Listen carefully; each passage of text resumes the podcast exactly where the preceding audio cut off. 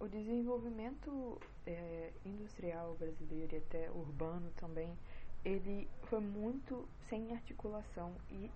muito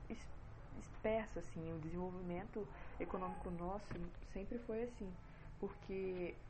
sempre foi um, uma produção voltada para o meio externo e de núcleos isolados, o que caracterizou os arquipélagos econômicos brasileiros. O café foi o principal responsável pela urbanização do nosso país, principalmente pela criação de ferrovias e portos que visavam exportar esse café, e elas eram principalmente feitas para o escoamento no Rio de Janeiro e São Paulo, gerando muitas disparidades.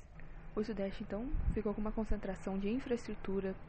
de energia, comunicações e transporte, mão de obra, ainda tinha mão de obra mais especializada, e um mercado interno por causa dos imigrantes e uma rede bancária desenvolvida por causa do café.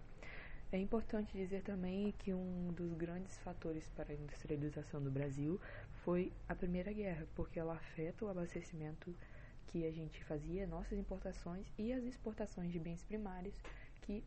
era a principal coisa que a gente fazia. Então você vai ter uma substituição de importações no governo de Getúlio Vargas, quando ele vai implementar indústrias de base como a CSN Companhia Siderúrgica Nacional, a Vale do Rio Doce, a Petrobras e